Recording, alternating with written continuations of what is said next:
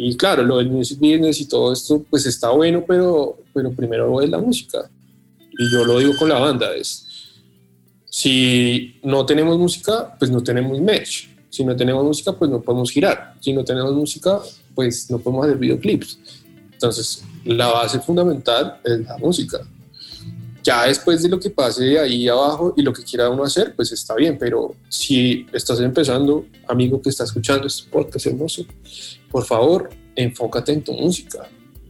Todo demás vas a darte cuenta que va a llegar, porque igual también siento que en lo que pasa y es que hay mucha gente que también está pendiente de ayudar, que está pendiente de hacer conocer bandas. Hay mucha gente, solamente que uno cree que no. Pero yo, digamos, lo digo desde mi lado y yo, yo estoy es pendiente de lo que pasa. Entonces, digamos que eso empieza a ser complejo.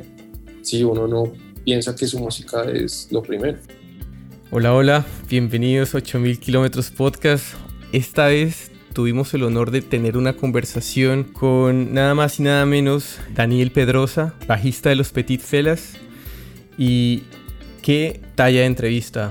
Es es un personaje que respira y emana tranquilidad y pudimos surfear por todas las preguntas que le teníamos planeadas desde el desarrollo artístico, modelos de negocios, sonidos que suceden en Latinoamérica y en, en Colombia.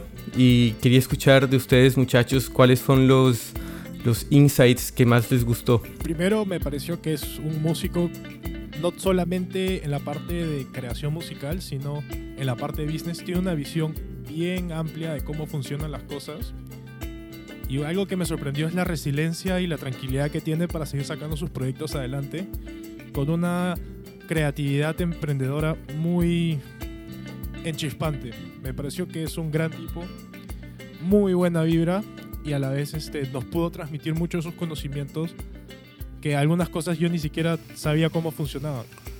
Para mí fue muy interesante el hecho de poder escuchar de primera mano la experiencia de un artista independiente y cómo él ha crecido eh, con la escena y con la banda y cómo el proyecto ha evolucionado y ha hecho que él tenga experiencias iniguales y que él sea literalmente primer testigo de cómo es esta evolución y desarrollo y crecimiento de una carrera artística, cómo, y que cómo a pesar de que uno que va creciendo y va desarrollándose en la industria, siempre la música es al final para él lo más importante, porque la música es el motor, la música es lo que prácticamente va a permitir que otras puertas se vayan abriendo y el cómo él ha trabajado junto con los Petit Felas todo este aspecto y todo este crecimiento y desarrollo para mí me parece que fue una información que, que no se puede comprar a otra, que fue muy enriquecedora. Para mí la entrevista en general estuvo buenísima. Eh, creo que es algo muy rico es que tuvimos a alguien que es de una banda independiente grande y que como todos hacen de todo, tanto business como música, la relación entre estas dos cosas hace que cada una por sí sola sea diferente. Eh, y creo que pudimos, eso lo refleja Dani muy bien. Y creo que es algo a destacar y que se ve a lo largo de la entrevista que a mí me llama mucho, la atención y me gustó mucho. Y creo que se aprende mucho. Eh, y en particular, creo que sin duda, como dijeron ustedes, la parte business da unos consejos que yo tampoco sabía, etcétera. Pero yo me quedo más con la parte de música, porque hemos hablado poco de música o música misma tal cual.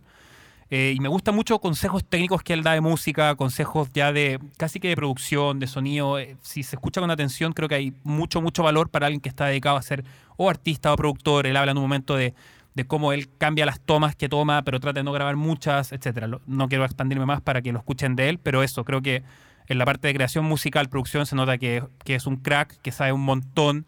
Y de verdad que si lo escuchan con atención hay mucho, mucho que sacar. Así que eso, nada, un grande, gran personaje y agradecerle de nuevo por venir y su tiempo. Sin más preámbulo, disfruten el episodio.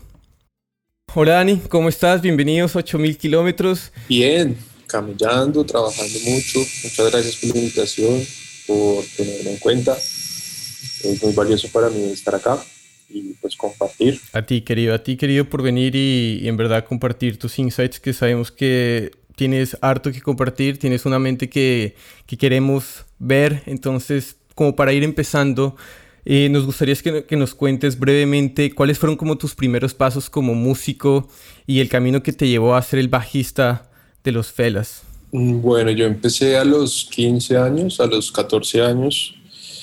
Eh, en el colegio, básicamente, para no alargarlo mucho, mi mejor amigo del colegio se compró una guitarra y pues yo dije, no, pues me voy a comprar un bajo para no quedarme atrás. De ahí en adelante hicimos una banda, una banda de neopunk y, y pues realmente era más el sueño de tocar y de, pues de, tener una banda que viajara y que de pasarlo bien. Y, y, ahí empezó como todo. Ya después entró a la universidad, renunció a la banda, dejó a mi amigo atrás, a mis amigos los dejé atrás y me dedicó a estudiar.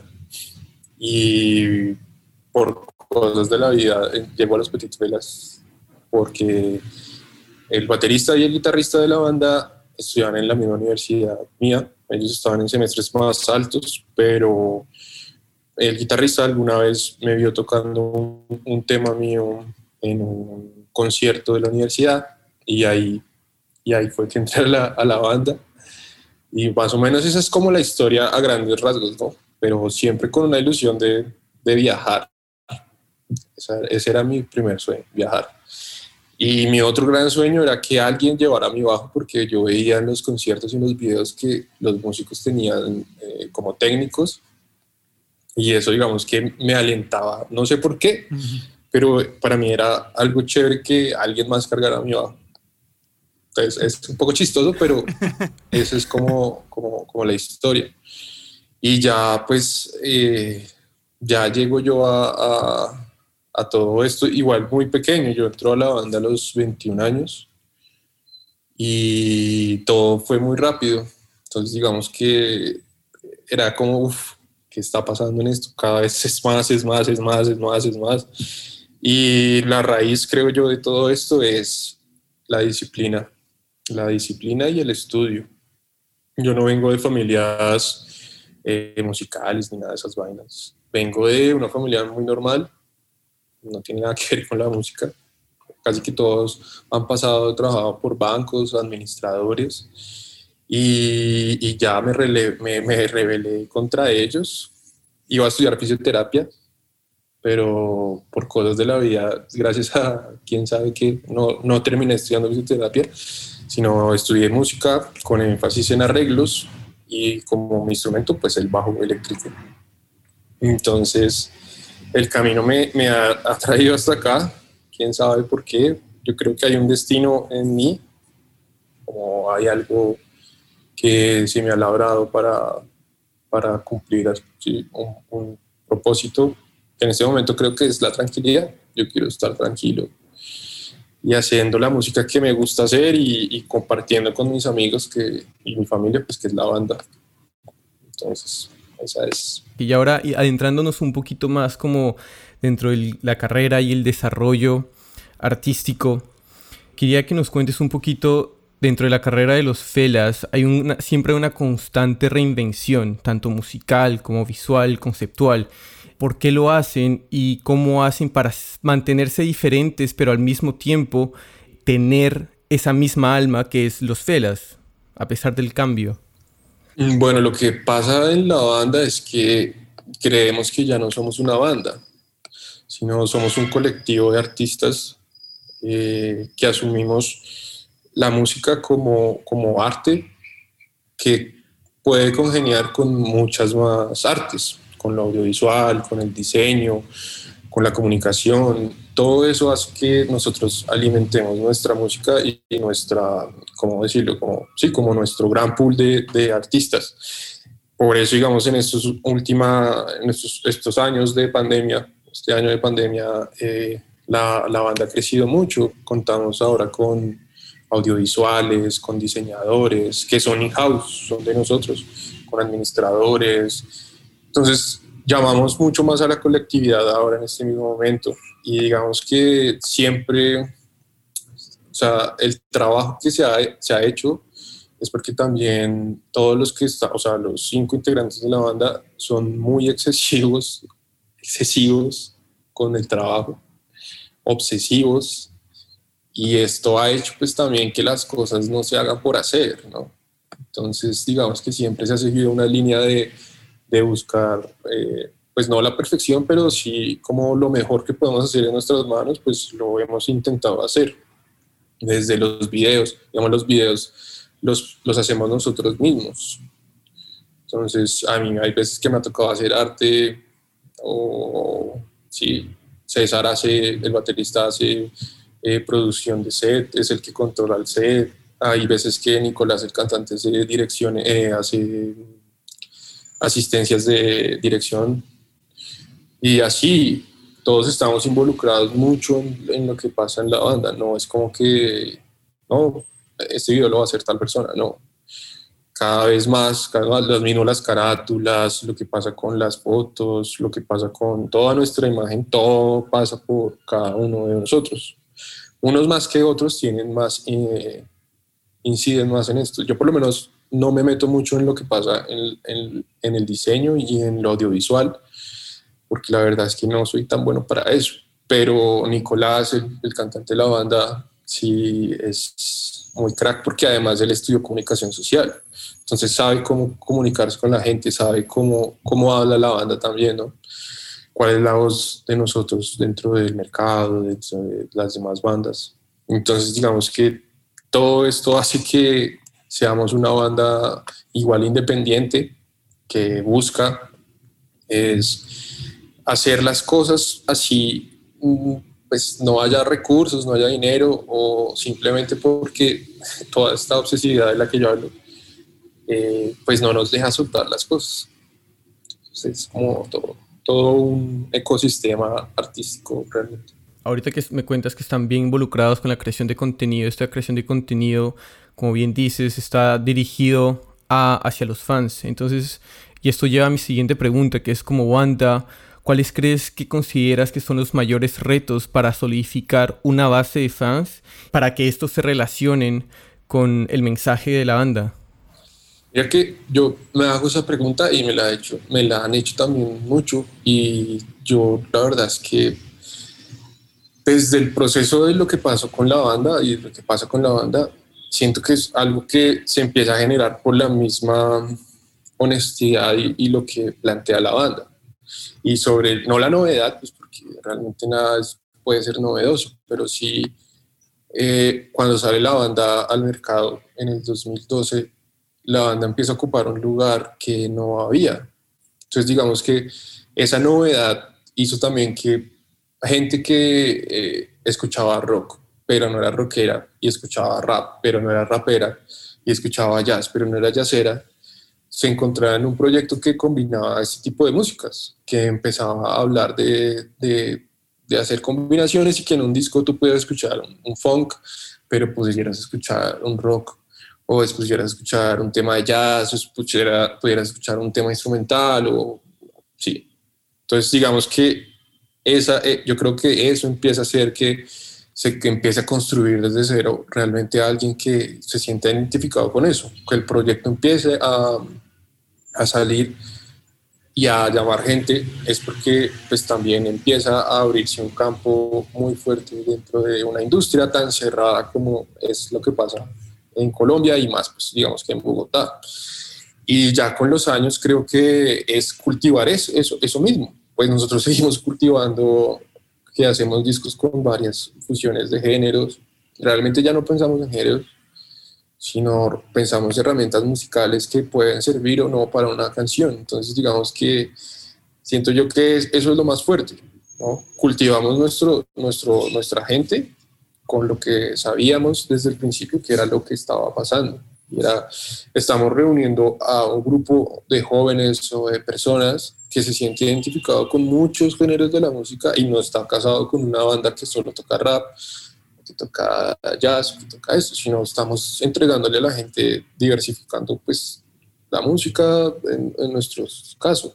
Entonces, siento que eso, eso puede ser. Ya con este tiempo, pues sí, por lo menos yo estoy más preocupado también por entregar eh, música más también a la juventud y a públicos juveniles, pues porque digamos que nuestro público joven de hace 10 años pues ya tiene 30 años, entonces estamos empezando a, a cultivar más juventud porque pues así lo hemos visto que funciona ya todo.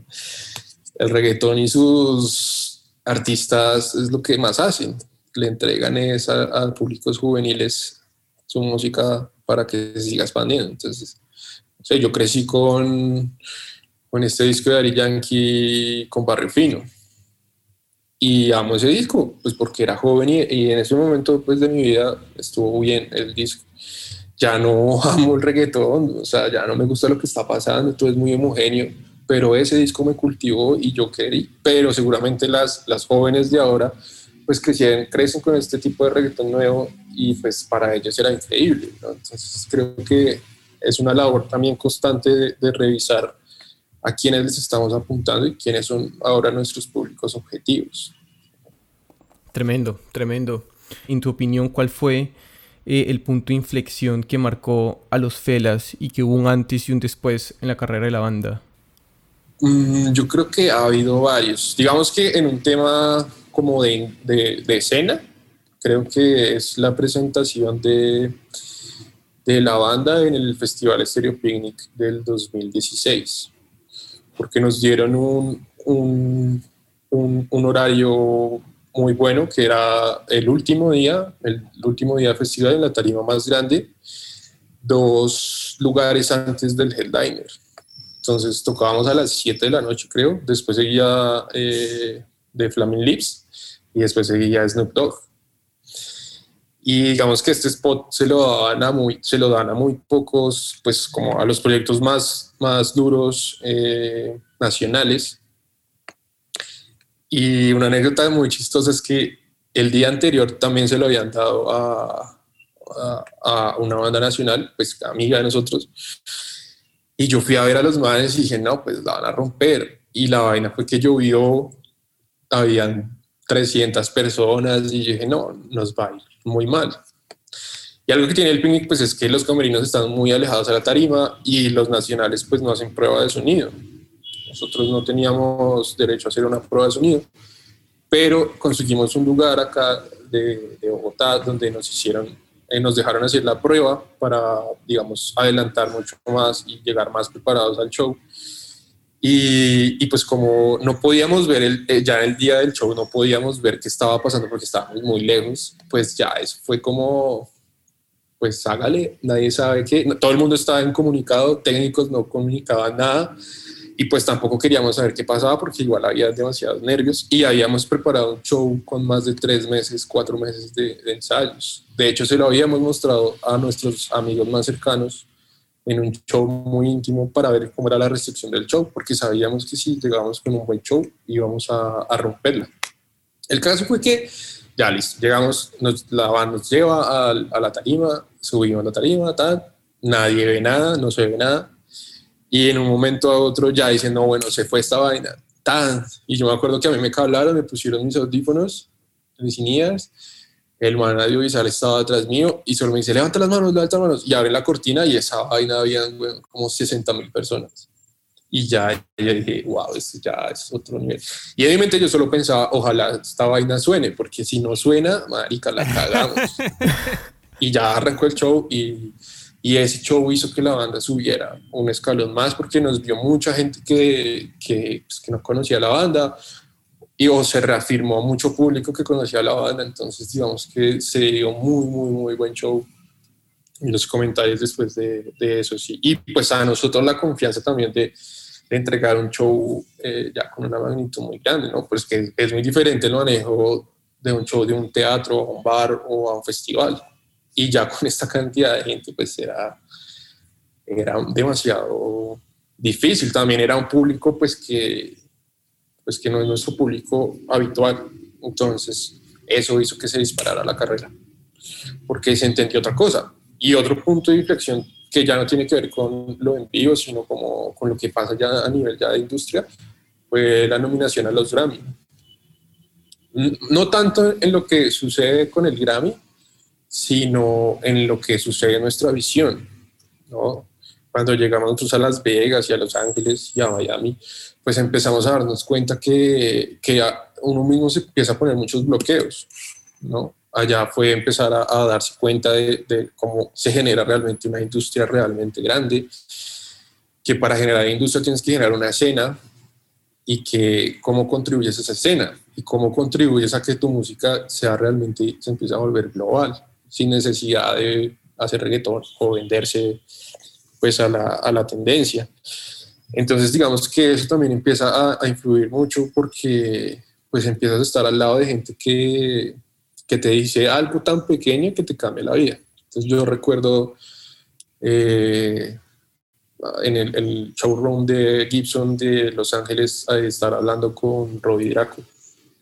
Y, y Robbie Draco pues diciéndonos cosas que alimentaban mal los sueños y eran tipsitos así, o estar en, sé, antes de que Rosalía estallara, estar ahí al lado de Rosalía, viendo que todo, haz de cuenta que era un lugar donde estaba, un lugar local, donde podríamos estar todas las bandas que, que tocamos en Bogotá viendo otra banda, pero estando en Las Vegas, todo lo que pasaba en los Grammy, como nada, o sea, tú podrías ir a hablarle a Jorge Drexler o podrías ir a hablarle a Enrique Bumburi, normal, o sea, ya todo el mundo acepta hablar porque pues es el negocio, entonces el negocio significa que tienes que hacer relaciones.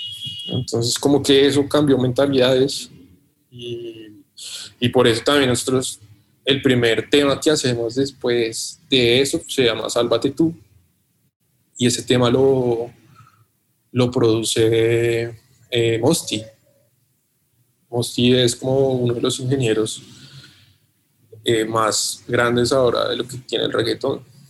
¿no? Entonces, claro, entonces, después de decir, no, bueno, listo, esto lo va a producir Mosti, yo decía a mi casa, pero marica, ¿cómo vamos a permitir esto que alguien del reggaetón venga a hacer música con nosotros? Eso no tiene ningún sentido.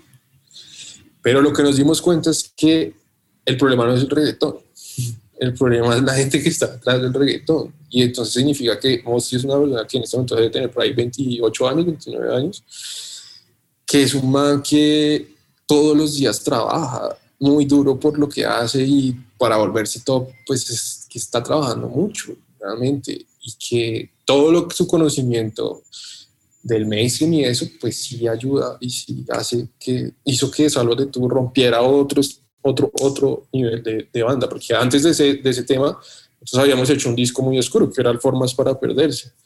Y el Formas, pues fue como todo el mundo esperaba que se hiciera un disco mucho más mainstream, mucho más grande, y fue lo contrario, fue un disco que se cerró y nos cerró a nosotros.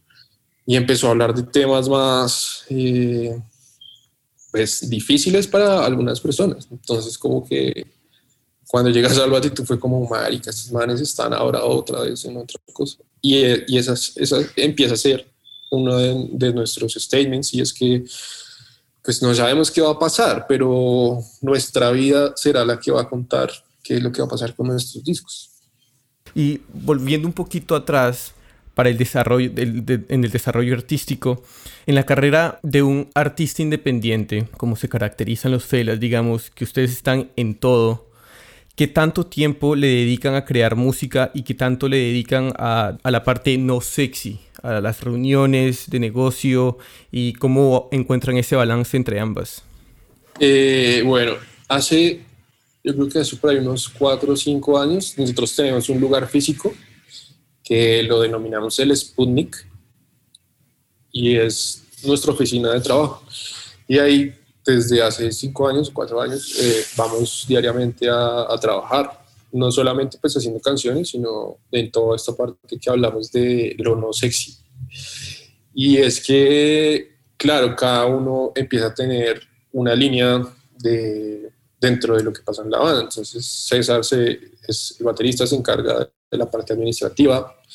Nicolás, el cantante, también se encarga, con, ahora que tenemos manager, se encarga un poco de, de, con ese junte, pues de llevar ese departamento y, y lo eh, de diseño y lo audiovisual. El guitarrista se encarga de, de, todo lo que tiene que ver con ingenierías, música, él es el que está en toda esa parte. Yo me encargo de lo que pasa con la marca de ropa que tenemos y le doy el direccionamiento. Ya en ese momento ya estoy direccionando, antes operaba yo más, pero ya estoy dirigiendo mucho. Entonces, digamos que, claro, antes, digamos, el Formas, el Formas lo hicimos tocando. O sea, tocábamos juntos mucho. y le entregábamos, o sea, no, cuando nosotros hicimos el Formas, estamos haciéndolo como dos años y medio, tres años. Y en la última recta, o sea, en el último año, nosotros dejamos de tocar en Colombia y nos dedicamos fue a terminar el álbum. Fueron como nueve, diez meses donde no hicimos, solo hicimos un show o dos shows, creo que fue uno en Ecuador y uno en México, porque tocaba hacerlos. Pero de resto paramos a hacer nuestro disco.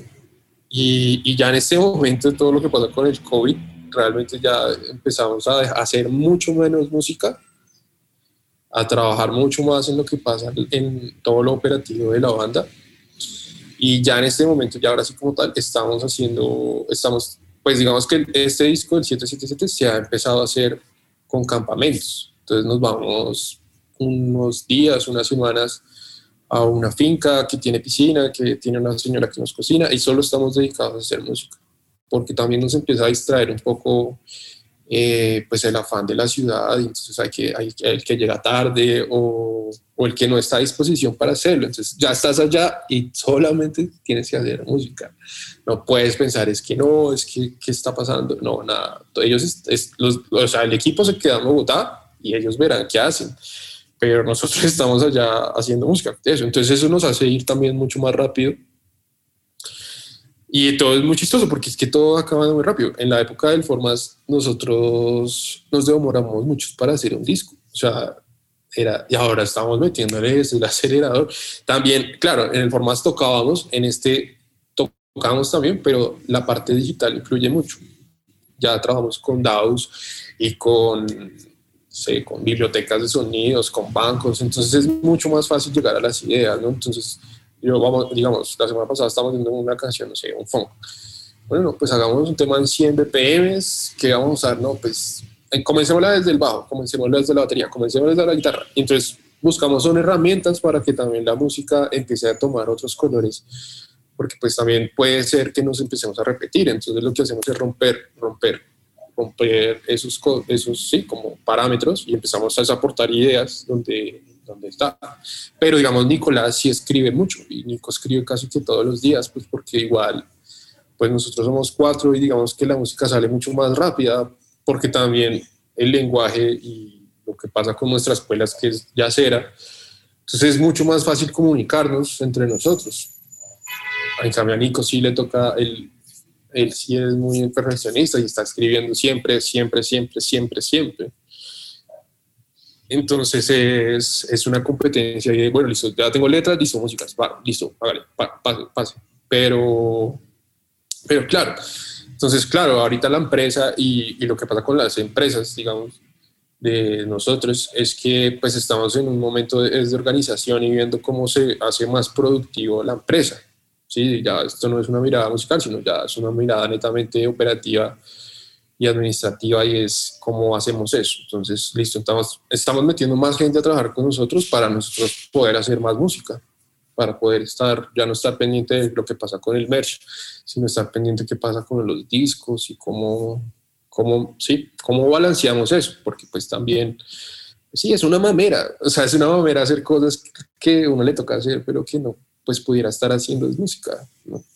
Entonces, es un balance ahí, pero ahí estamos en chévere que encuentren una, la, esa solución y son ideas que terminan saliendo y prácticas que terminan implementando que les terminan sirviendo y me parece muy chévere.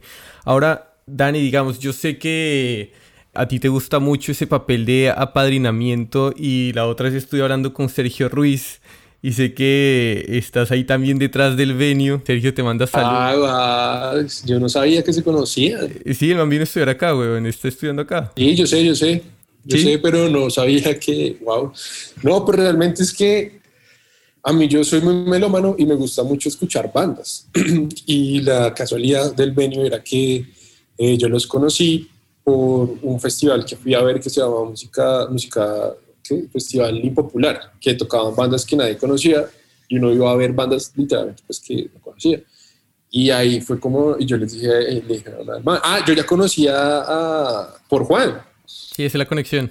Pero yo no sabía que el man tenía una banda y cuando fui allá y ya los vi y ahí empezamos como a hablar. Eh, y sí, pues mi sueño, uno de mis sueños es ese, pues tener un sello en el cual poderle dar herramientas a los proyectos serios, independientes, que quieran ser independientes, pues apoyo y, y como ser una plataforma también para ellos, ¿no? Porque pues el reggaetón tiene muchas cosas para aprenderle, pues que hacen los manes, pues llamar a gente, Balvin llamando a Bad Bunny, Balvin llamando a Rosalía, todos dándose la mano con todos. creo que en este momento con los proyectos que nosotros tenemos en el país es muy difícil hacerlo porque ya hay muchos límites y muchas distancias, pero yo sí creo que hay una generación que viene que sí se le puede insertar eso. Y, y ellos son los que, pues no tienen que hacerlo, pero pueden hacerlo y se pueden dar cuenta que va a ser más fácil. Y yo siempre digo, pues, hubo acá una época en Colombia que existió una vaina que se llamaba el Tropipop. Y el Tropipop tenía 40, una disquera que tenía firmadas más o menos 30 proyectos de Tropipop andando, sin competencias.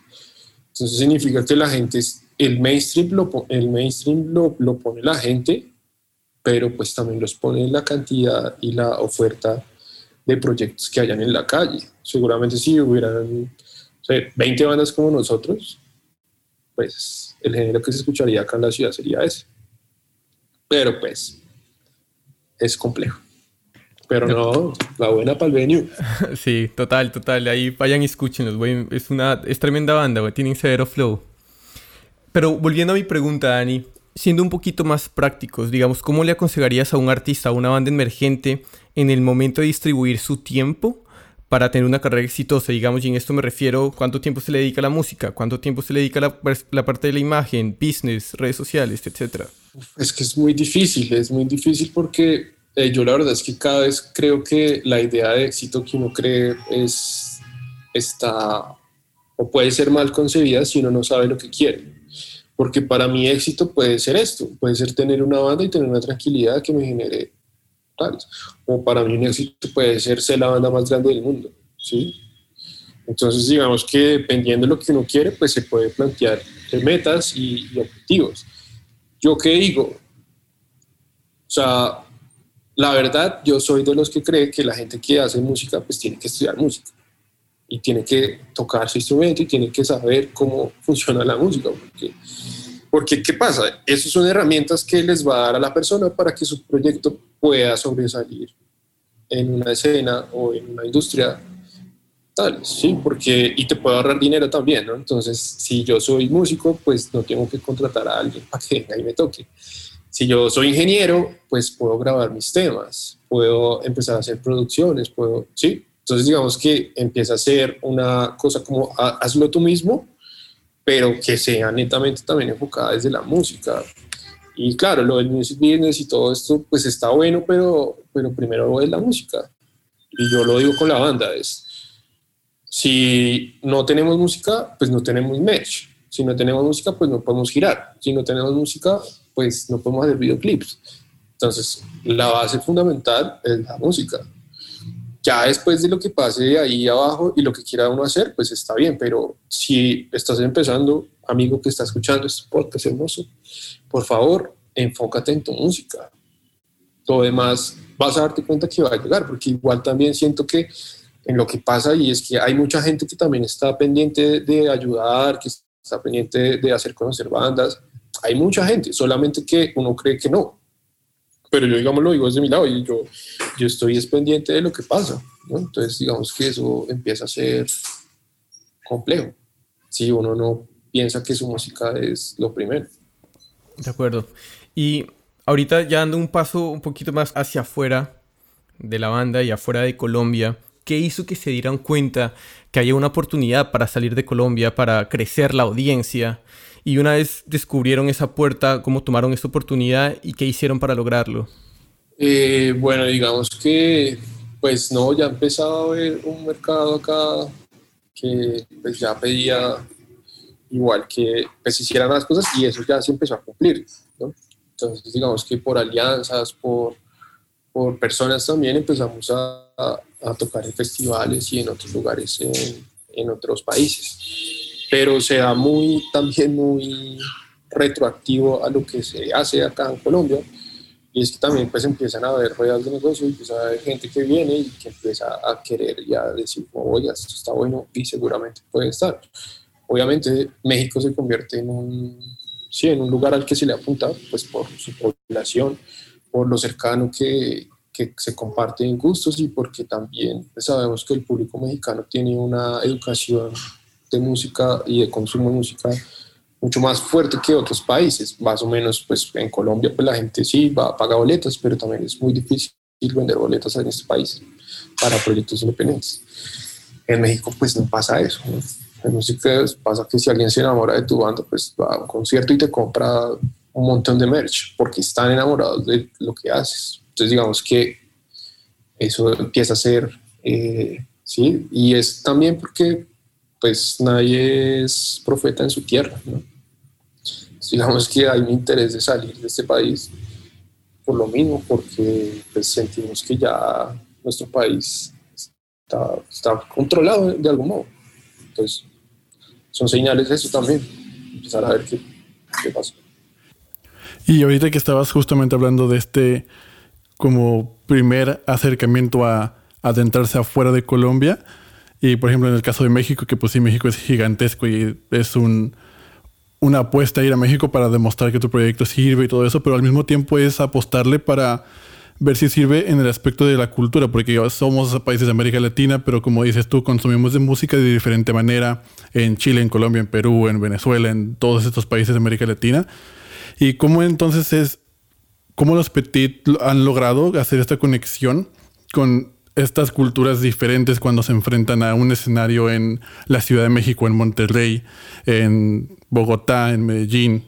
Pues digamos que se analiza mucho el show también, ¿no? Se analiza en la manera en cómo lo entregamos, en cómo está la curva del show, si es gente que no nos conoce, si es gente que nos conoce, no es lo mismo pues ir a tocarle a alguien que nunca te conocí, entonces cuando no te conocen pues obviamente vas a salir a, a romperles la madre, literalmente sales con todo, ¿no?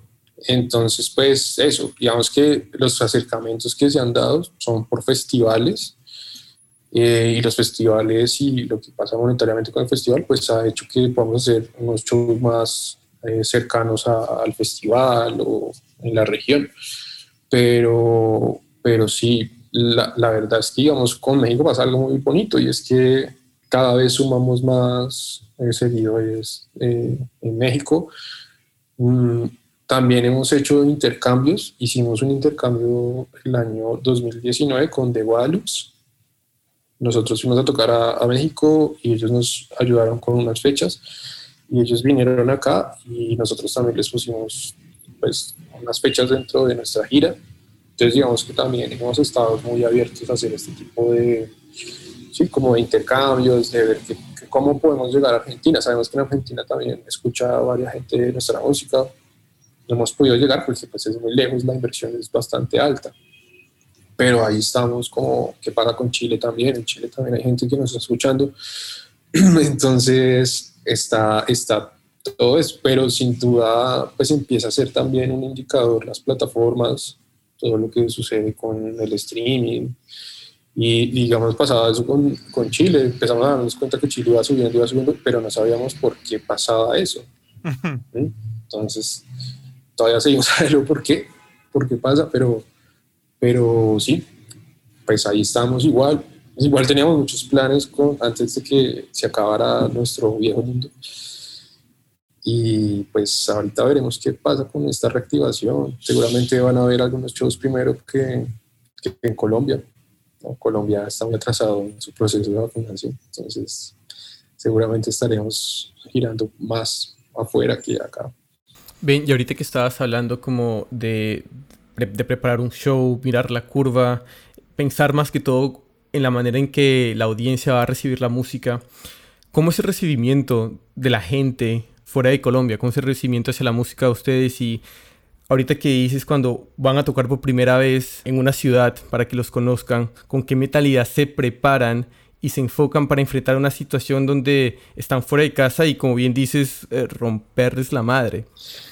Mm, pues la verdad es que pues cuando uno hace una gira y eso, pues la gente cree que, wow, qué increíble, pero la realidad es que pues vas a hacer algo que nadie, pues que nadie te conoce, vas a hacer lo mismo que haces cuando empezaste, ¿no?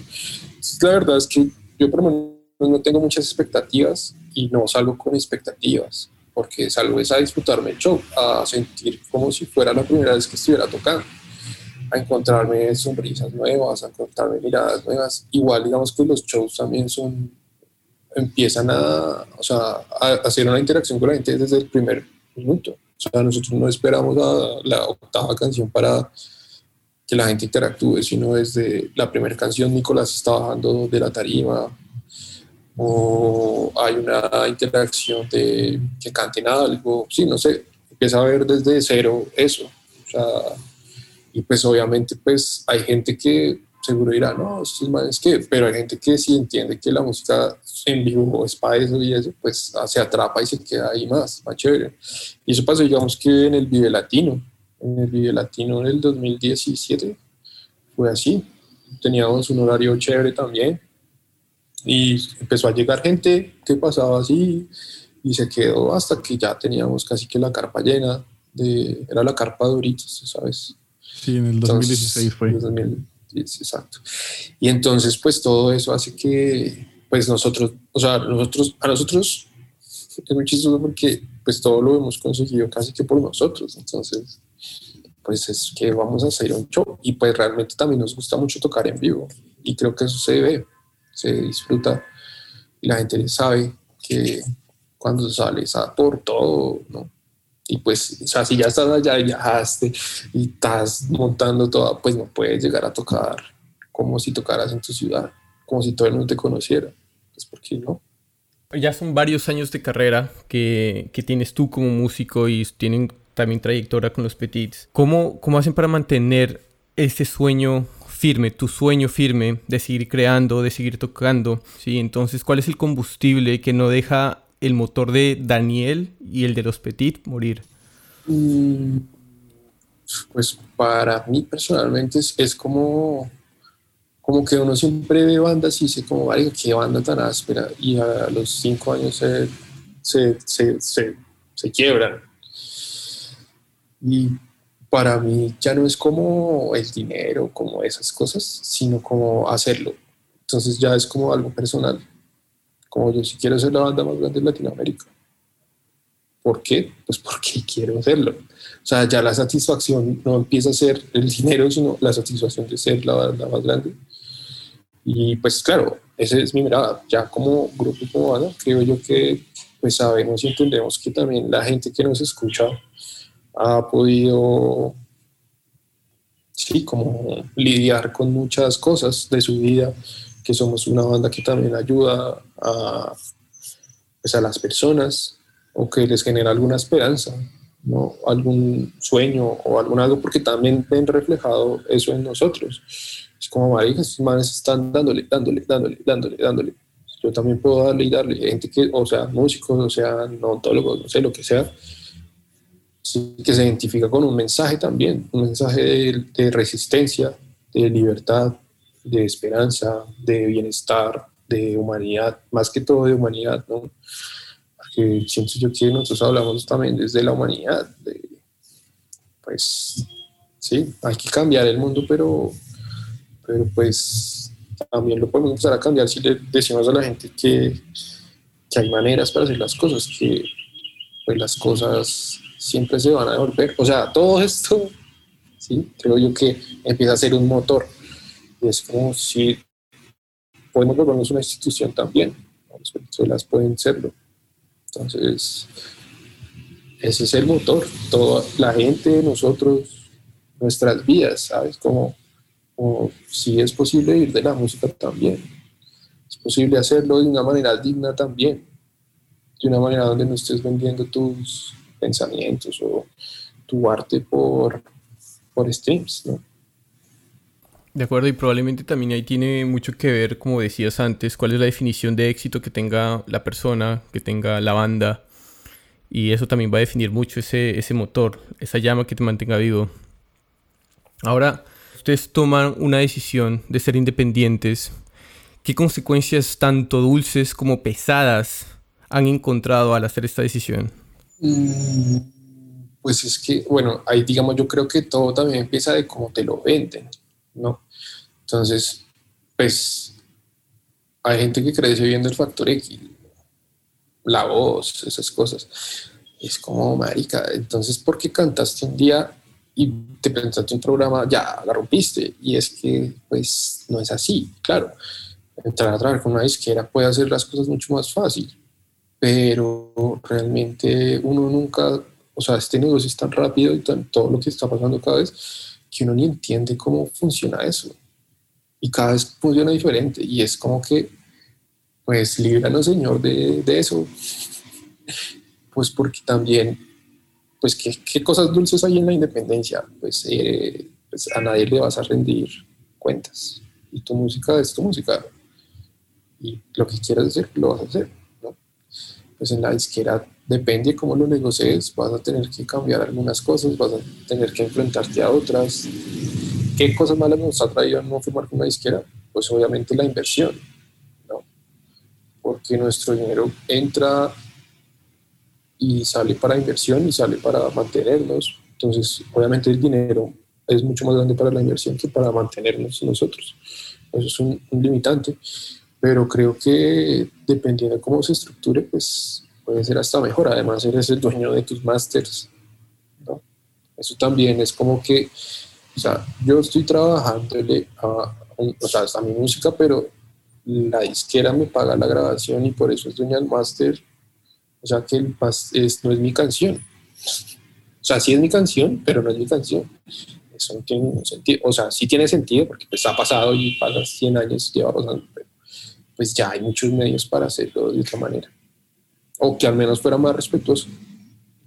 Y ahorita ya respondiste un poquito la, la, la pregunta que tenía pensada ahorita dejando un poquito de lado, digamos, la parte monetaria y siendo realista, digamos, ¿cuáles serían las condiciones claves que una banda como los Felas firmarían con una disquera? Pues es que depende del objetivo de, la firmada, ¿no? Porque si es, una, si es una firma para expandirse y para ser mundial, pues obviamente no vas a poder, o sea, negociar muchas cosas, porque pues realmente es que estamos escuchando la canción Despacito de hace cuatro años, la estamos escuchando estos cuatro años, la seguimos escuchando. Entonces, como que si quieres el mundial y quieres darle, pues seguramente tienes que hacer despacito. Y no es porque la disquera te va a decir, no, es que tienes que hacerlo, es que te toca porque también el mainstream y la gente que en su mayoría escucha música comercial, pues es una, es una gente que no le interesa escuchar otro tipo de música más. Entonces es complejo. Y creo que dependiendo del objetivo que tengamos, puede ser una buena negociación en sus porcentajes. Obviamente no serían dueños del máster y nosotros tendríamos toda la, la, la, autonomía de nuestro proyecto. Sería más como una mirada de inversor que de, de, de coproductor o de de agente principal. No, no, no, se puede hacer eso. Obviamente nosotros no hemos también hecho músicas que se acercan también a algo más digerible y más tangible. ¿Desde qué maneras? Desde el uso de armonías más, más amenas, melodías más tranquilas. Se han recortado versos en tiempos, canciones de dos, tres minutos. O sea, lo intentamos también. No jugamos tampoco en el underground. No. Estamos buscando una, una, línea donde no nos vendamos, pero tampoco moramos de hambre. Y, y, yo creo que es un juego que lo han, lo han jugado muy bien y, y, la gente creo que lo siente mucho. Ustedes se caracterizan por hacer todo in-band, in-house. Cuéntanos un poquito más de la estructura que tiene el equipo, la, el colectivo de los Petit Felas, para que ustedes tampoco se sientan abrumados. Bueno, en ese, en ese momento, pues son varios igual departamentos, ¿no? Entonces, digamos, todo lo que tiene que ser empresa, eh, o sea, administrador, contadora, administrador, contadora, César Patricia, que también hace parte de eso, Andrea de Management también hace parte de esa estructura administrativa. Yo también hago parte un poco de esa estructura para revisión de presupuestos y de, como de, sí, de presupuesto. Ya en lo que viene a ser creación, música, discos, somos los cinco, trabajamos hace mucho tiempo con un ingeniero de la ciudad que se llama Kiko Castro, que es muy reconocido en a discos de Silvestre, de Carlos Vives, de, o sea, es un man que tiene mucha, mucha escuela y, ya yo también hago arreglos dentro de la banda. tengo una parte pues por la academia que tiene que ver con lo orquestal, con formatos no convencionales, con timbres raros y cada vez mucho más me enfoco en, sonoridad, en sonido, pero en el sonido de, de, encontrar sonidos, me gusta mucho encontrar sonidos. En cuanto ya a lo que pasa en vivo, y los shows. Tenemos un, ya un equipo de técnicos de, ya de hace bastante tiempo, más o menos son 10 personas entre ingenieros de sonido, de sala, monitores, audio, eh, DJ, roadies, eh, el stage manager, la persona que hace luces. O sea, digamos que hay una estructura bastante grande en todo lo que pasa. También tenemos pues nuestra agregadora, nuestra editora, también están ahí en todo, en todo un ámbito. Pero sí, cada vez son muchas más personas. Y en Guapea, pues también hay ahora personas que ya operan Guapea de una manera más al día. Entonces estamos, la gente compra hoy y te llega mañana, porque lo estamos enviando. Si compran antes de las 2 de la tarde, te llega mañana. Entonces somos muy rápidos. Y también tenemos la tienda física de la banda, o sea, el merch. Entonces eso también hace que nos llegue mucha gente. Y también tenemos un montón de barricadas. También tenemos una plataforma que se llama el museo de la testa.com. Ahí la gente encuentra contenido exclusivo de la banda por suscripción, paga. Entonces, básicamente tenemos tutoriales de cómo tocar las canciones. Tú puedes, digamos, si tocas guitarra, puedes tocar con la banda. Entonces, hay un lugar donde muteas la guitarra y tocas tú la guitarra con nosotros o detrás de cámaras, o detrás de, de, los shows, de lo que pasa en los shows, o yo a veces escribo sobre discos, doy mi punto de vista sobre algún disco, y, y entonces también empieza a ser un espacio pues que cruza fronteras también, ¿no? Para la gente que, que le gusta la banda, pues ahí encuentra toda la historia y muchas cosas muy chéveres. Es tremendo y además esto que cuentas del Museo de la Testa ya va un poquito más como a la expansión de, de, negocios que... Sí, es como un Netflix.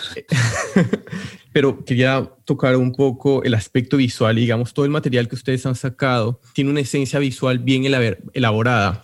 Entonces ya, más que todo también esos videoclips y esos minifilms ¿Cómo logran hacer que estos videos sean tan atractivos y tan originales? ¿Y cuánto tiempo les toma grabar esto? ¿Y cómo distribuyen todos los roles en ese aspecto entre la banda y su equipo que tienen? Eh, no, pues realmente las ideas son ideas que se le ocurren a Nicolás, al vocalista de la banda, o a veces también se hablan entre, entre pues, nosotros, los integrantes pero la realidad es que pues son ideas de él, sí, como que tiene un gusto, sabe, pues ve mucho, se entera mucho de lo que pasa audiovisualmente, tiene grandes referentes, digamos, a menos yo no veo películas, yo, marica, yo para verme una película me quedo dormido, me toca vermela como 10 veces para podérmela ver toda. Económico, es demasiado y es muy bonito porque alimenta también alimenta, ¿no? A la final al cabo todos son herramientas que uno ya conoce y que ya vio, pero que las transforma un poco también. Entonces digamos que eh, eh, él manda esa parada. Igual también invitamos a directores a que dirijan. Hugo Rubiano estuvo un buen tiempo a cargo de toda nuestra biografía y se construyó una, un, un, lazo muy chévere.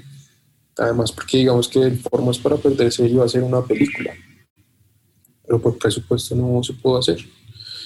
Y lo que se hizo con los videos era tratar de hacer una línea eh, de pequeños cortos para la vuelta.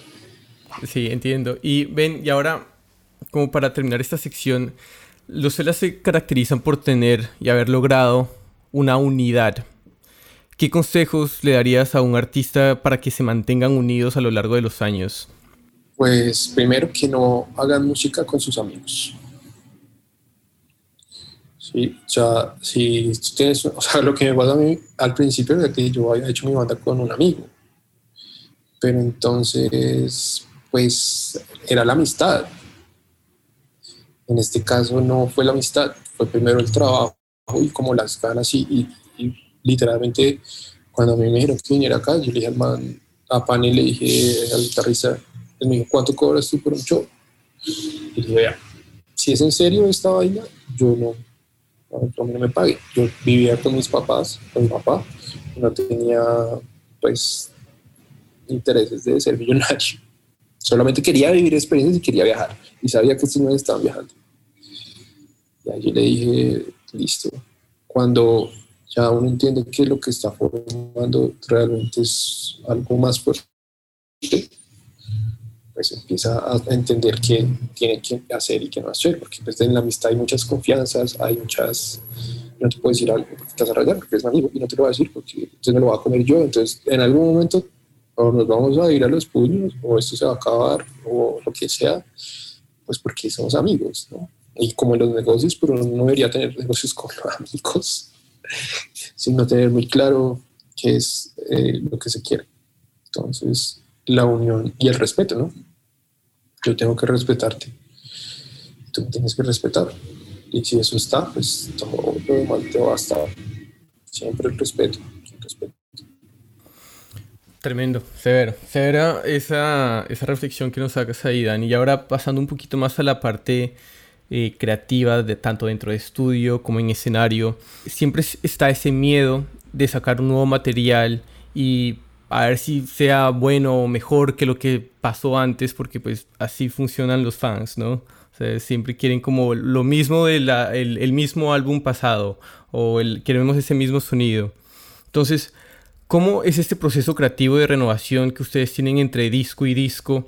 ¿Y de dónde consiguen la inspiración para crear la historia del disco y su conceptualización? Uf, es una gran pregunta, porque, bueno, digamos que en la banda pues, los cinco tienen eh, gustos musicales muy diferentes. Entonces, pues todo lo del rap viene por Nicolás todo lo del rock y funk y blues y eso, pues viene el guitarrista, el pianista viene todo el jazz, el refinamiento, lo clásico, lo bonito, lo elegante. César es de la costa, o sea, él es costeño, es de Cartagena, y pues en el, el ritmo pues viene como por default, porque la chapeta, todas esas vainas, ritmo, o sea, al mal le gusta pero también es de escuela yacera. A mí me gusta más lo, pues no lo raro, sino como lo como convencional. Aunque ya no escucho tanta música, esta pandemia no, se me fue el gusto hacia la música de escuchar, pero me gusta mucho escuchar cosas instrumentales, estoy como en esa búsqueda siempre.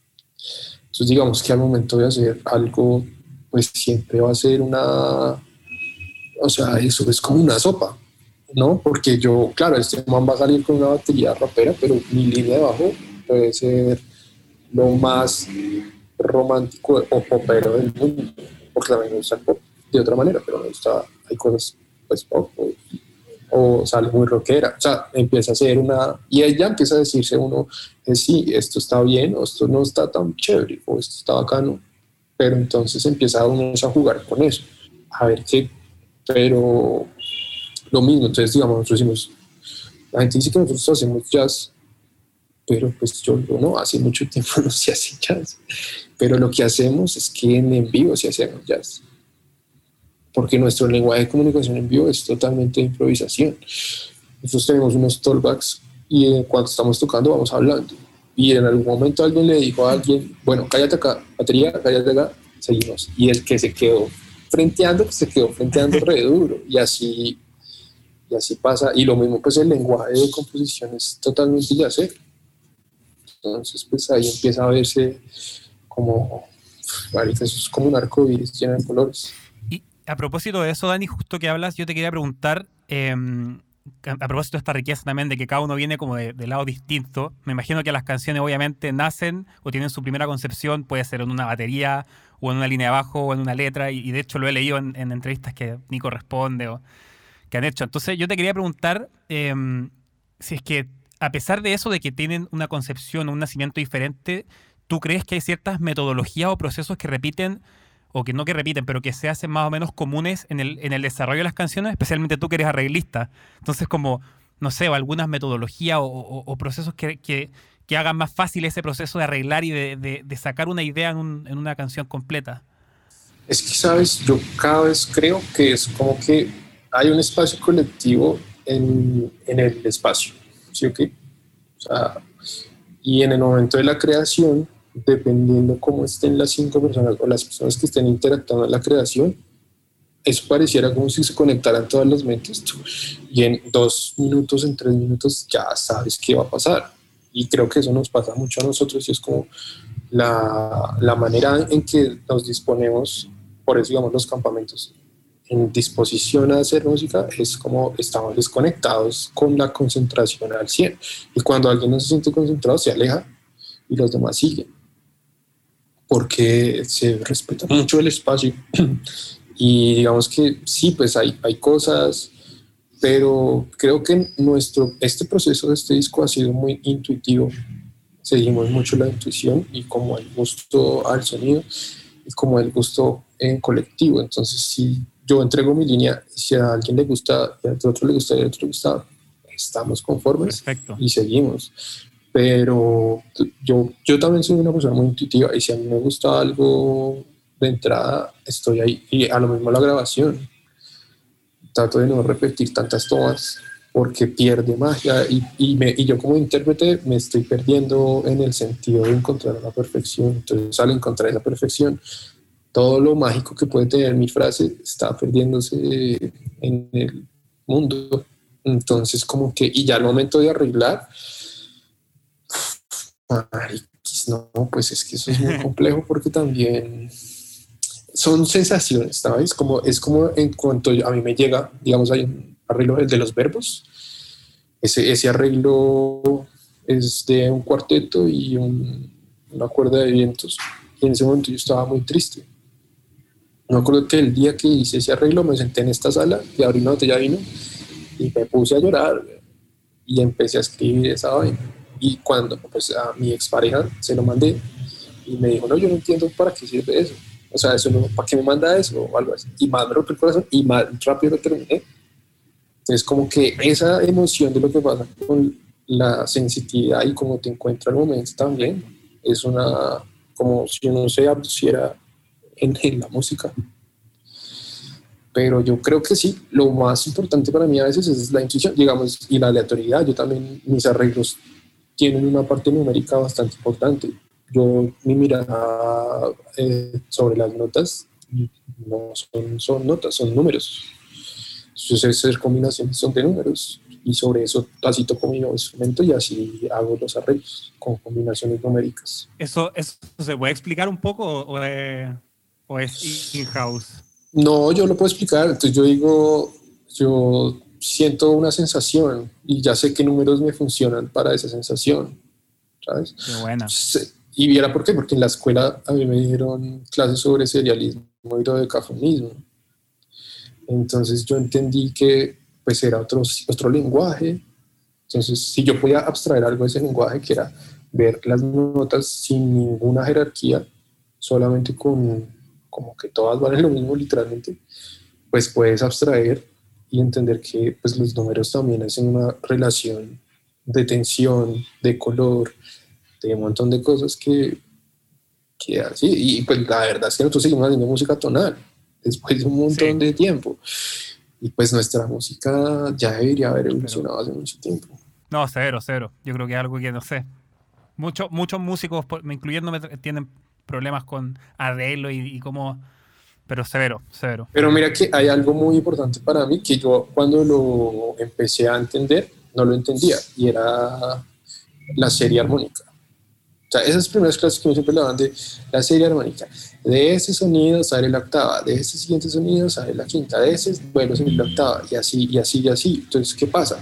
Si uno tiene en la cabeza cómo funciona una serie armónica, puede saber cómo se construye una distribución de una canción, porque sabes qué rangos están ocupando qué. Entonces, por, por armónicos, yo sé qué frecuencias bajas no puedo tener pues, frecuencias, eh, notas muy pegadas, tengo que tener un espacio más grande y aquí en los espacios más grandes pues puedo tener, empezar a tener relaciones de sonidos más, más, más cerca y así con todo, arreglos de cuerdas, arreglos de vientos, sabes que la, o sea, si tienes clara la serie armónica, puedes empezar a tener un planteamiento mucho más grande sobre un arreglo orquestal y ya pues el tema de conocer los instrumentos, ¿no? ¿Qué pasa si estás arreglando para saxofones, para clarinetes, para una orquesta, para una big band, para cómo funciona y cómo el intérprete lo va a tocar? Eso también yo empecé a darme cuenta y era que, claro, yo como arreglista puedo ponerle frases a, a, a estos manes, pero al momento de tocarlas ellos van a tocarlas de una manera, entonces me tengo que acercar en mi arreglo con articulaciones de esa manera, o tengo que, o lo que decidí yo también fue dejar espacios abiertos donde ellos improvisaran. Entonces, señor, hay un, trompetista que trabaja con nosotros, se llama El Chino Acosta, que es un man así leyenda, pero así, y entonces es como, la toque, y el man, y ya es como, narica, listo, esto es. No tengo que esforzarme yo, sino también le doy al intérprete la capacidad de que proponga desde su lenguaje ciertas cosas que, pues, que a mí me pueden faltar en lenguaje también. Entonces, estaba bacano verlo de esa manera. Oye, Dani, habías mencionado algo que me pareció muy interesante en base a sus influencias que lo enseñan en vivo comparado a lo que tienen en el disco, ¿no? Como mencionaste que, que a ti te gusta el jazz, que hay influencias de jazz y que en vivo es donde lo enseñan. Mi pregunta va un poco más este, por el lado de que el consumidor hay dos perspectivas, que es, les gusta el disco tal cual es, como está escrito en el estudio, y hay otras personas que tienen lo opuesto, que quieren ver el performance en vivo, que quieren ver, ok, ¿de qué están hechos estos músicos? Entonces, mi pregunta va, ¿hasta qué libertad tienen ustedes para jugar con ese balance? Porque hay veces que ustedes quieren expandir y hacer este, tal vez un jamming en vivo o quieran agregar arreglos, entonces, pero sin cambiar tanto el elemento de la canción, ¿no? Pues es que, es que todo es muy es muy relativo porque depende, depende uno, depende eh, a dónde vayamos a tocar. Si sabemos que es un show de nosotros, que está fuerte, pues sí hay mucha libertad para, todo esto que hablamos, ¿no? De poder hacer cambios, de poder entregar. Ya sabemos por experiencia que llegar a lugares nuevos y tocar otras versiones de temas y hacerlo, sí, un arreglo o algo, pues está contraproducente porque pues, la gente se va a perder y a decir, ¿qué es esta vaina? Pero digamos que sí somos muy, no atrevidos, pero sí somos, dependiendo de lo que esté pasando también en el momento en el envío, y es como que el show va increíble y el guitarrista se quiere tirar un solo de media hora, ah, tírate un solo media hora, no hay ningún problema. O, o ya hacemos conciertos que sí cambian todo, digamos como el concierto de la Big Band, y ahí sí todo se cambió toda la música se cambió. Pero pues realmente fue muy chistoso porque también estaban muy jóvenes, entonces claramente la gente compró la boleta por el furor también, siento yo. Pero cuando llegó a ver que habían 18 personas en una tarima, fue como, ¿qué es esta vaina? Nadie entendía qué era lo que estaba pasando, que habían arreglos que eran diferentes, que había un director, que era como, ¿what? Y pues sí, pero la experiencia en vivo pues, fue increíble para la gente igual, porque pues teníamos una gran nómina de todos los que estaban en los vientos, eran, estamos hablando de gente muy dura. Y ah, hubo otro también que fue el de la Filarmónica, que fue pues ya con una orquesta éramos 106 músicos, y este también pues fue, digamos que los cambios fueron mínimos, se, se abordó más como en el formato, la estructura, pero pues también sí, como que en ese, en ese momento sí se permite hacer ese tipo de arreglos. Como que sabes que va a ser muy, muy majestuoso, pues más tocar con una filarmónica, con una sinfónica. Igual, digamos, los músicos de la, de la, de la filarmónica eran como que eran clásicos así, re, re serios. Y cuando fue el momento del show, marica, eso todo el, el Simón Bolívar era habían como 20 mil personas y todo el mundo era, y los músicos después ahí sí sonriendo y se tomaban fotos. Era muy divertido, pero, pero sí, hay una libertad muy grande. No nos gusta tocar tal cual las canciones en vivo, porque también pues para el en vivo es para eso. No, pues si quieres escuchar el disco, pues ve y escucha el disco. Si quieres que sea así, pues sí. Lo sufrimos muy, mucho ahorita y es no poder tocar en vivo. Es como, ah, o sea, como que la vida se le apaga a uno igual, porque más allá de tocar, pues sí, está bueno tocar, pero todo lo que rodea al tocar, entonces eh, conocer a alguien nuevo, tomarse una foto con alguien, tomarse unos tragos antes de tocar, todo lo que influye antes de tocar, la adrenalina que eso causa. Entonces sí, es, es, es doloroso esto, por eso, pero volveremos a tocar. Tremendo, Dani. Ven, y ahorita que estás hablando como de los eventos en vivo y uh, sobre todo esos momentos que suceden antes, está, queríamos saber cómo, cuál es el proceso mental personal y como equipo que tienen justo los minutos previos antes de subirse al escenario, ya sea chico o ya sea grande. Pues mi, mi ritual personal es, yo por ahí, um, dos horas antes del show ya me estoy tomando unas cuantas cervezas por ahí unas dos, tres cervezas. Faltando por ahí media hora ya me estoy tomando un whisky. Faltando diez minutos ya me fumo mi último cigarrillo y hacemos ya en ese momento una charla como técnica. Hay que nosotros somos como un equipo de fútbol. Entonces, el primer statement de nuestro equipo de fútbol es que nunca se cae. Es que por más que alguien cometa un error o que a alguien no le funcione algo, papi, esto es un show y los shows siguen y continúan hasta que se acabe el show, pero si pasa algo, todo el mundo sigue arriba. Y se hace una pequeña oración hacia Dios, hacia la o hacia Munra o a lo que sea, y hacemos un grito, de guerra. Y ya hay como que ya, listo. Felas, felas, felas. Y ya ahí salimos a, a tarima pero pues sí, todo es como muy... Es como un equipo de fútbol, literalmente. Y, justamente como, como es este, una banda es como un equipo de fútbol, hay un entrenamiento previo para el partido y todo eso, porque ahorita esta pregunta fue un poquito sobre los minutos antes, los segundos antes de, del primer pitido del silbato del, del referee para empezar a jugar. Pero también al momento de preparar un show, es diferente el proceso creativo y de preparación a ensayar para un disco, ¿no? Porque para cuando ensayas para un disco tienes que asegurarte de que, no sé, de que el metrónomo esté, pero, o sea, marcado en tus venas para grabar el disco.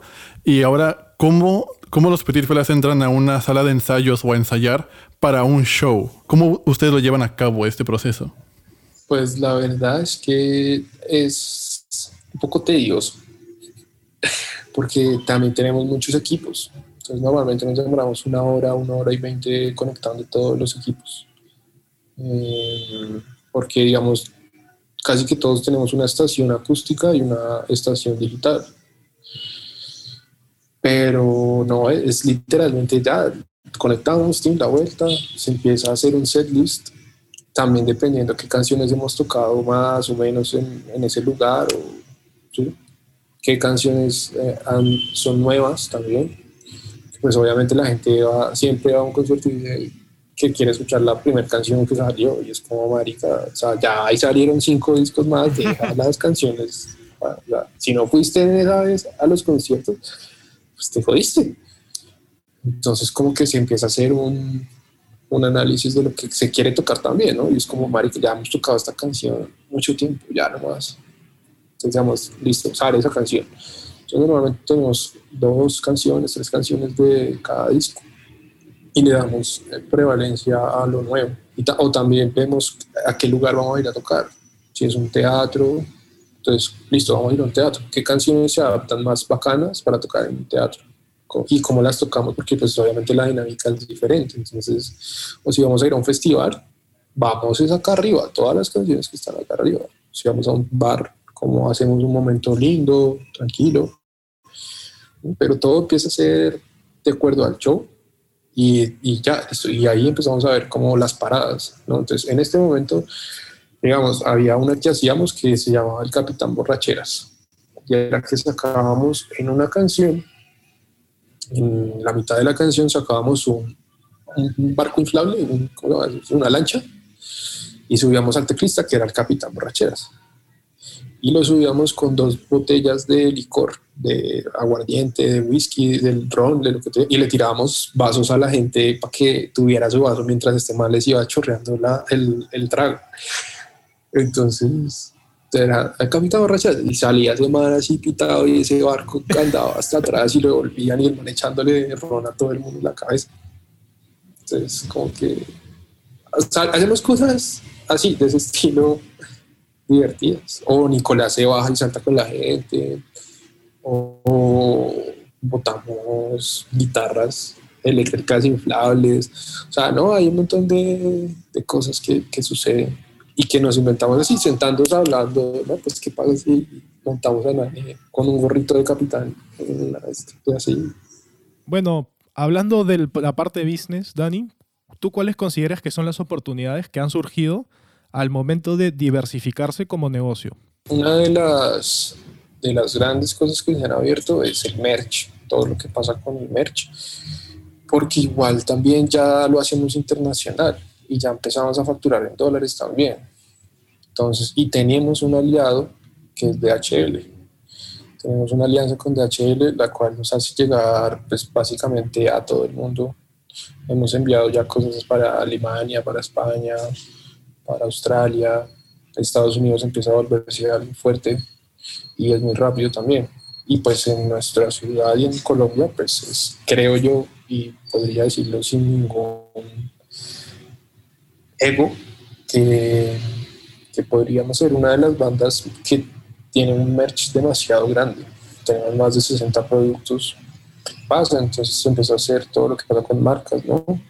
Alianzas, campañas, eso también está bueno.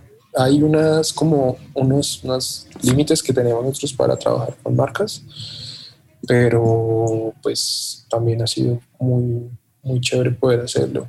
Y pues lo que pasa ahorita con el Museo de la Testa y todo está, esto de, del streaming por pago, pago, que, está, que ya es un pago directo que nos entra a nosotros. Y ahora que has mencionado el Museo de la Testa, eh, ¿en qué consiste y cómo surgió esta idea? Entonces, fíjate que cuando empezó la pandemia, mm, se empezaron a hacer unos posts en, Instagram donde Nicolás y Nane diseñaban y hablaban diariamente sobre una canción. Entonces, el Museo de la Testa presenta hoy antes de morir. Entonces, contaba detalles de lo que había sido la grabación o algo, un tip curioso. ¿Para qué? Pues para que la gente también escuchara, volviera a visitar el catálogo, ¿no? Para manejo el catálogo. Eh, y con el tiempo, o sea, ya cuando se acabaron esos días, fueron como 46 días, algo así, que creíamos que todo iba a volver a la normalidad, eh, empezamos a, creer que una, una, opción era tener eso en un lugar físico, pues, o sea, digital al menos, donde el fan pudiera encontrar eh, pues un lugar donde conociera la historia, nuestra historia igual. También estamos haciendo nuestra propia historia, pues porque, pues sí, los medios y, no sé, la difusión ahora también es muy cerrada y es muy rápida. O sea, no sé si les pasa, pero yo a veces me encuentro reseñas sobre discos o sobre banda y son dos párrafos. Y es como, man, o sea, ¿sabes cuánto tiempo se tiene un disco para que tú escribas dos párrafos? ¿Qué es eso? O sea, eso no tiene sentido. Entonces, también contribuimos a, a dejar nuestra historia en algún lugar, así sea que se acabó la banda y en 10 años uno quiera volver y decir, ah, vea, cuando tocamos allá. Y también le da una oportunidad a la gente de, conectarse más cerca. Y también nos da una oportunidad a nosotros de saber también desde dónde nos están comprando más el museo, qué sectores tenemos más, más cerca y eso. Que también pasa con el merch. Toda la data que genera el merch hace que sepamos ya cuántas personas compran desde tal ciudad, qué pasa con otras ciudades que nos están pidiendo, porque alguien pide desde Antofagasta, no lo sé, pero hay alguien que está pidiendo desde allá, ¿y por qué? Entonces significa que empezamos a hacer, y, y también, digamos, yo, yo, yo empiezo directamente a hablar con esas personas. Entonces también empieza a ser un voz a voz, de, o sea, directo, y es como agradecer, eh, y, pedir a la gente que replique nuestra música también en esos países. Tremendo, y yo creo que eso también termina creando como una conexión bien sólida con los fans. O sea, porque no creo que todas las bandas al momento de comprar un merch, la banda se le acerque y le diga como, hey, Severo, gracias por invertir en nosotros y confiar en nosotros. No pasa, me parece muy bonito. No, y pues también se da de la comunicación de que la gente sabe que si compra el merch o que si paga el museo del artista, pues está haciendo que la banda no pare. Y que entonces la gente como que también empieza a entender que, pues que las cosas el arte no es gratis, que la música no es gratis, y que el artista y el músico pues tienen que también pues, sobrevivir en este momento que es tan difícil para todos, ¿no? no solamente para los músicos, pero para los artistas en general sí, porque somos los la última cadena, el último eslabón que se va a recuperar de todo este chiste que se inventaron, que no había ningún apoyo de ningún gobierno, ningún estado hacia, hacia políticas que ayuden y cuiden el arte, porque más, eh, lo más preocupante que veo yo es que el arte, el arte sí es un actor en la sociedad, ¿no? El arte construye, construye historia, el arte remembranza a las personas, fortalece lazos, o sea, es un actor de la sociedad muy fuerte y desligar a las personas de esto, pues es, es algo que pues, los gobiernos no deberían hacer. Y ahorita que mencionas esto, que es eh, enseñarle a la gente que, digamos, la música no es gratis, el arte no es gratis, y para que los músicos y artistas puedan vivir de esto, hay que, hay que enseñarles a la, a la audiencia eso. Entonces, digamos, ustedes como emprendedores eh, han logrado que los Petit Felas sean un concepto y un proyecto que no solo ponen nueva música, sino que ponen más contenido y por eso sale el Museo de la Testa y por eso sale Guapea y seguro que ya tienen más ideas cocinándose en las mentes de ustedes. ¿Hay más razones por las cuales surge una idea de adentrarse a nuevos mercados, a nuevos mercados diferentes a los tradicionales que simplemente es grabar música, tocar, vender merch, girar y repetir? Mm, sí, igual, pues yo creo que somos muy, como muy, como muy lanzados como hacia algo que solo alguien le pensó. Entonces, seguramente lo del sello sí puede ser una realidad. Lo de, no sé, en algún momento montemos un bar o un venue para que las mismas personas del sello puedan ir a tocar. Pero también como estamos vendiendo el merch, pues ya tenemos donde vender el merch, pero también como tenemos una plataforma digital, ya podemos tenerlo. Sí, como que como que empieza a ser un, cúmulo de muchas cosas que también se van construyendo paso a paso, porque pues, en este momento todo está reducido, pero que igual cuando nos den vía libre vamos a hacer muchas cosas, igual ideas de negocio. a mí me gusta mucho eso. De hecho, antes de que empezara la pandemia, con el baterista de la banda y su novia abrimos un local de empanadas y fue muy chistoso porque acomodamos el lugar, todo. Y cuando ya era el día del lanzamiento fue como, ¿y ahora quién va a hacer las empanadas? Marica, nos tocó hacer nosotros las empanadas. pero entonces como que, claro, listo, bueno, entonces este, la cagamos y la recagamos, pero seguimos igual. Pues, y pues nos cayó una pandemia encima, entonces tocó cerrar, perder plata, bueno, en fin pero a lo que hoy es que sí, no hay miedo, siento yo también. Es como no hay miedo a, embarrarla y a, pues igual vas a aprender de los errores. Y pues sí. Y ahora que tienen su propia marca de ropa, han sacado el Museo de la Testa, ¿cómo logran identificar la forma adecuada de traerle valor a los fans? Pues es que igual nosotros no vendemos ropa. Nosotros estamos vendiendo son experiencias y estamos vendiendo, son legados y estamos vendiendo mensajes. Entonces, digamos, lo que pasa con, con el lanzamiento del primer 7, que fue Buenos Días, pues era lanzar una caja de cereal, que no tenía cereal. Yo traía un disco, un plato, una cuchara, una camisa, una postal, un llavero y unos stickers. Y todo el contenido eh, de créditos estaba fuera de la caja de cereal. Y vender 777 cajas de eso, ¿cómo lo íbamos a hacer? Pues obviamente fue, además porque como era un pre-order, pues nosotros no teníamos que sacar de nuestro dinero para hacer la caja. Entonces era un gran negocio de inversión donde te estás vendiendo un producto sin necesidad de pagarlo, sino la misma gente que te lo está comprando, de ahí lo vas a pagar.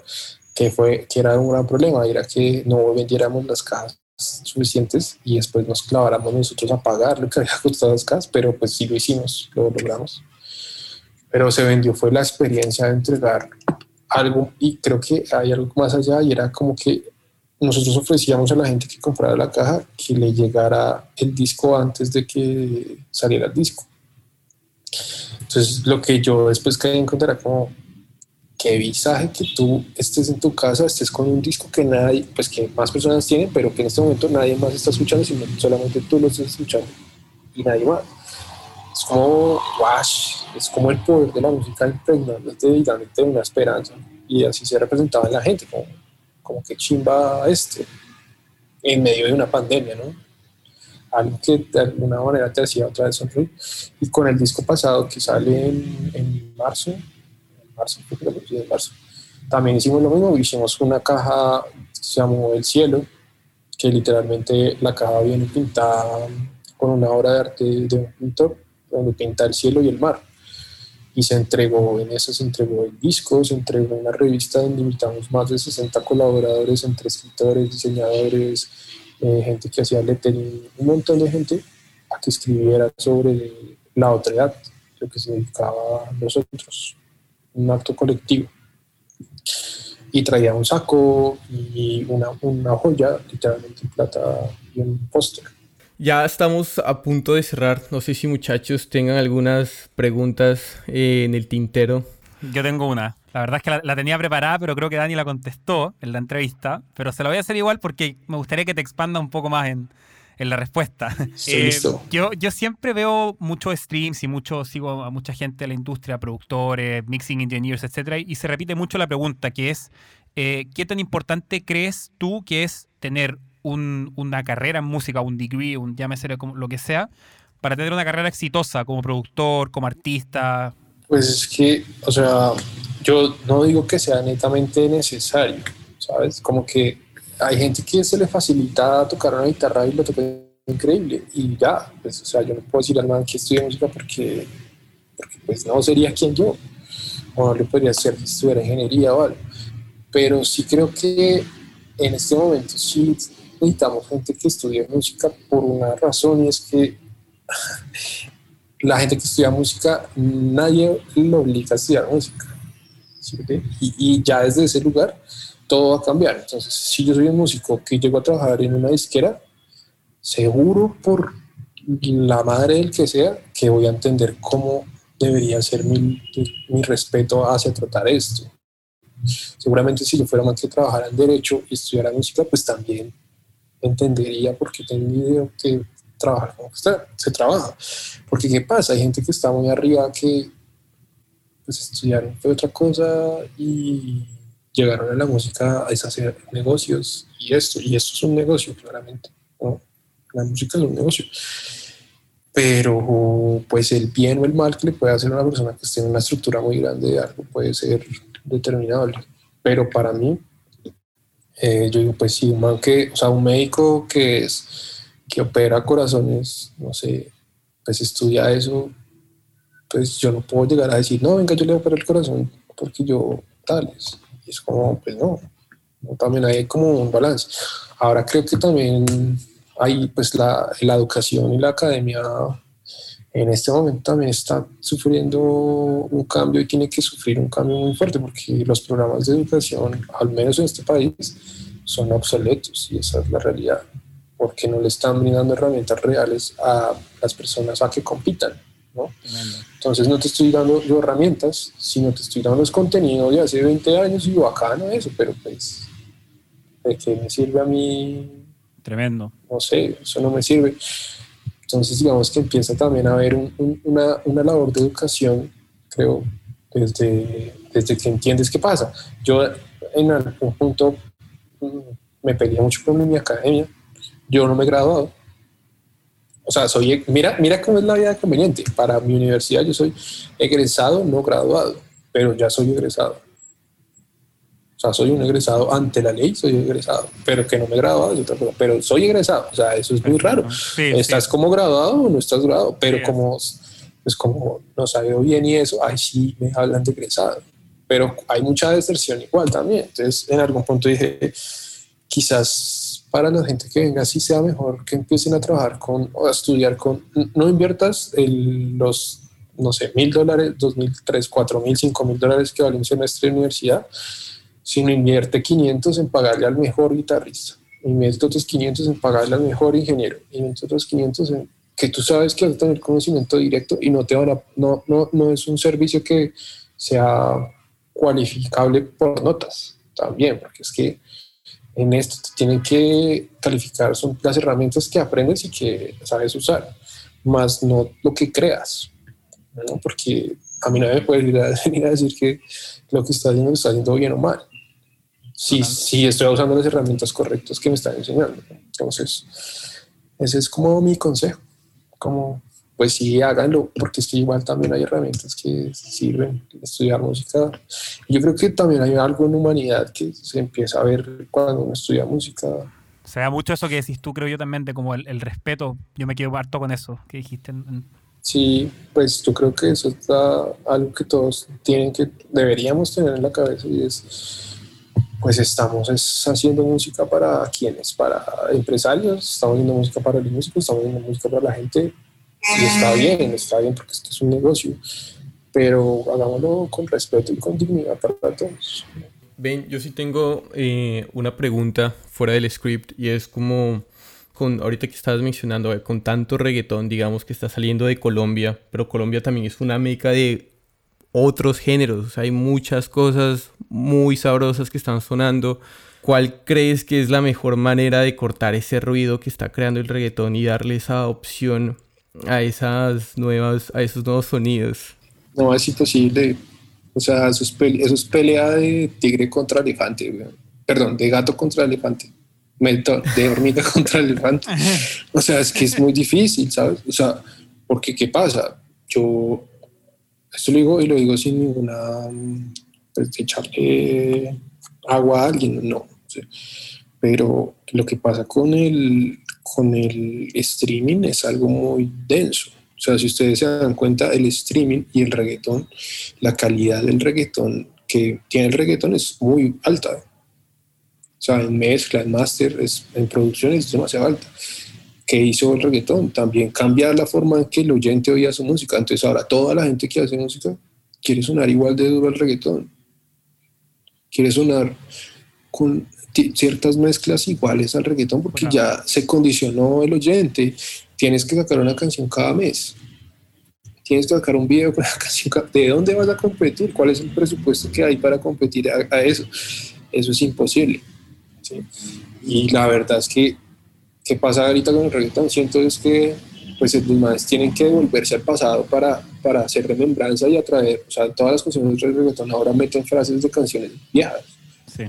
No es por nada que Karol G en su última canción del, del disco que sacó, esté haciéndole como una oda Ivy Queen, Wisin y Yandel, o sea, son siete artistas de reggaetón haciendo una canción con Karol G para darle un aval y necesitan otro aval o sea, necesitan gente que avale, avale, avale y avale y avale. ¿Por qué? Pues porque también es un negocio multimillonario, el reggaetón, ¿no? Es básico, es sencillo, es pegajoso, marcas, ya las marcas están ahí, todo el mundo está ahí. El, el, el, el, el creer latino porque hace reggaetón. Entonces empieza a ver en Estados Unidos también otro, otra confusión y es como, marica, Ahora, ¿qué pasa? El trap, pues el trap es un género de hace 20 años. Y no, es que el trap es latino, pero ¿de dónde sacan esa vaina? Entonces, yo creo que, que sí puede pasar con, los, con las personas eh, nuevas y que quieran entrar, es que apunten, le apunten a la gente que no está escuchando reggaetón. Y entre más proyectos hayan, pues más oferta va a haber y seguramente más por bolas le parará a la gente, porque sí es lo mismo, es lo que hablamos al principio, es si somos 10 bandas igual jalando duro y tales, pues seguramente la gente se va a dar cuenta de eso. y, y le va a parar bolas mucho más. También la calidad con la que lo haces, ¿no? Entonces, digamos, acá en Bogotá hay muchas bandas de low-fi que hacen low-fi. Es como eso no es lo-fi, eso es de mala calidad. Lo-fi es diferente, o sea, porque suenes con una, sí, con, con, con un proceso tales, pero pues no, entonces que también es que, es que, pues, que tienes que prepararte, si vas a cantar, pues tienes que cantar bien, si vas a tocar un instrumento, tienes que tocar un instrumento bien, si vas a sacar una producción, pues tienes que hacer una producción buena, porque es que igual la competencia ya, estamos hablando que hay niños de 12 años haciendo ya sus pistas y beats y lo que sea. Oh, y, lo que yo digo también, es como, yo siento que este momento es el momento perfecto para que algo disruptivo entre.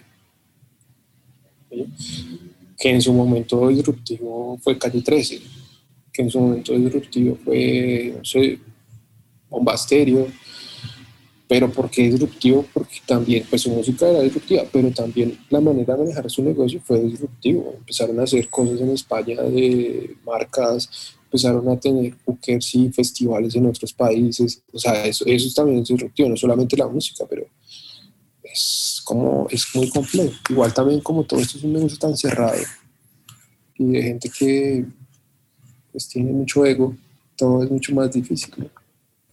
Sí, es, es bien hermética y, y sobre todo en, en, Latinoamérica, Colombia, la, la industria es súper, súper hermética todavía. Claro, pero si tú te das cuenta, ese es el camino, la, la colectividad donde, no sé, yo en la universidad de la que yo soy egresado, eh, pues hay varias gente que sí, estudiantes con los que hablo, y yo digo, vayan a conciertos, vayan a conciertos, jalen a gente, compren discos, entérense quiénes son, rodeense de los que son, porque es que así es la única forma. ¿sí? Bueno, Dani, bueno, y para ir cerrando, queremos saber eh, qué significa el éxito para ti, qué significa el éxito para los Felas. Poder seguir haciéndolo todos los días, poder seguir parándonos a trabajar en lo de nosotros. Mira, lo que a mí me interesa es estar en un lugar tranquilo, lleno de, de, creatividad y que pueda seguir haciéndolo. Ese es el éxito, el gran éxito es poder compartir con tus amigos y llegar a un lugar y ver atrás y decir, vea todas estas historias que se acuerda cuando a mí me fue el avión. Ah, sí, se acuerda. Ese es el éxito. Poder contarle a, a las personas esto y decirnos que yo hice esto en algún momento de mi vida y ahora estoy acá porque esa pequeña cosa que hice me trajo acá. Ya después de eso, ¿qué, qué más éxito? O sea, la plata va a venir y va a irse, como todo. Y si quisiera una plata, pues estaría, no sé, trabajando con algún político de este país. Entonces, pues... Ven, y nuestra última pregunta va a si pudieras definir el sonido de Bogotá con una canción de los Petit Felas, ¿cuál elegirías? Uf, cualquiera, o, o tiene que ser algún disco en especial, o no, cualquiera. Cualquiera. Mm, qué gran pregunta. No, yo creo que las Polyrics definen muy bien pues nuestra ciudad tan hostil y tan fría. Tremendo. Dani, en serio, muchísimas gracias por darnos todo este tiempo, por responder est las preguntas que tenemos. Muchas gracias, Dani. Sos un grande, en verdad. Muchísimas gracias, weón. Muchas gracias a ustedes. Y un gran gusto. Oh, Gustazo. muchas gracias. Que la rompan, que les vaya muy bien y que ojalá algún día nos podamos ver en sus países o en donde estén y tomarnos unas buenas cervezas. Demasiadas. Es, es lo que mejor somos. Tenemos un máster en eso. así que es lo que mejor hacemos de todo. Así que. Severo, Dani. Bueno, Dani, que estés muy bien. Eh, un saludo y gracias por venir. Ok, Chao, chao. Muchas gracias por escucharnos. Y no te olvides de seguirnos en Spotify, Apple Music, Pandora o la plataforma digital que sea de tu preferencia. Si te gustó el podcast, no olvides recomendarnos a tu grupo de amigos o colegas. Esa es la mejor manera de que sigamos creciendo la comunidad. También puedes encontrarnos en Instagram, Facebook y YouTube como 8000 kilómetros podcast. Cualquier comentario, duda o sugerencia es más que bienvenida. Nos vemos en el siguiente episodio.